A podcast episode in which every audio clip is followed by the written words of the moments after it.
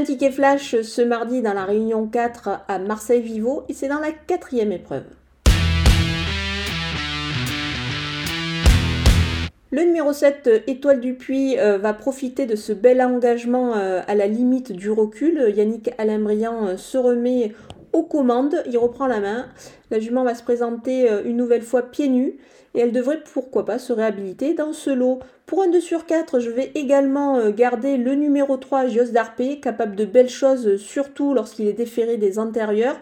J'ajouterai le numéro 5, Gloria Turgo, qui a déjà démontré euh, vraiment de belles choses ces dernières semaines, notamment sur ce parcours. C'est pour cette raison qu'il faut vraiment garder ces trois éléments. C'est plutôt intéressant avant le coup.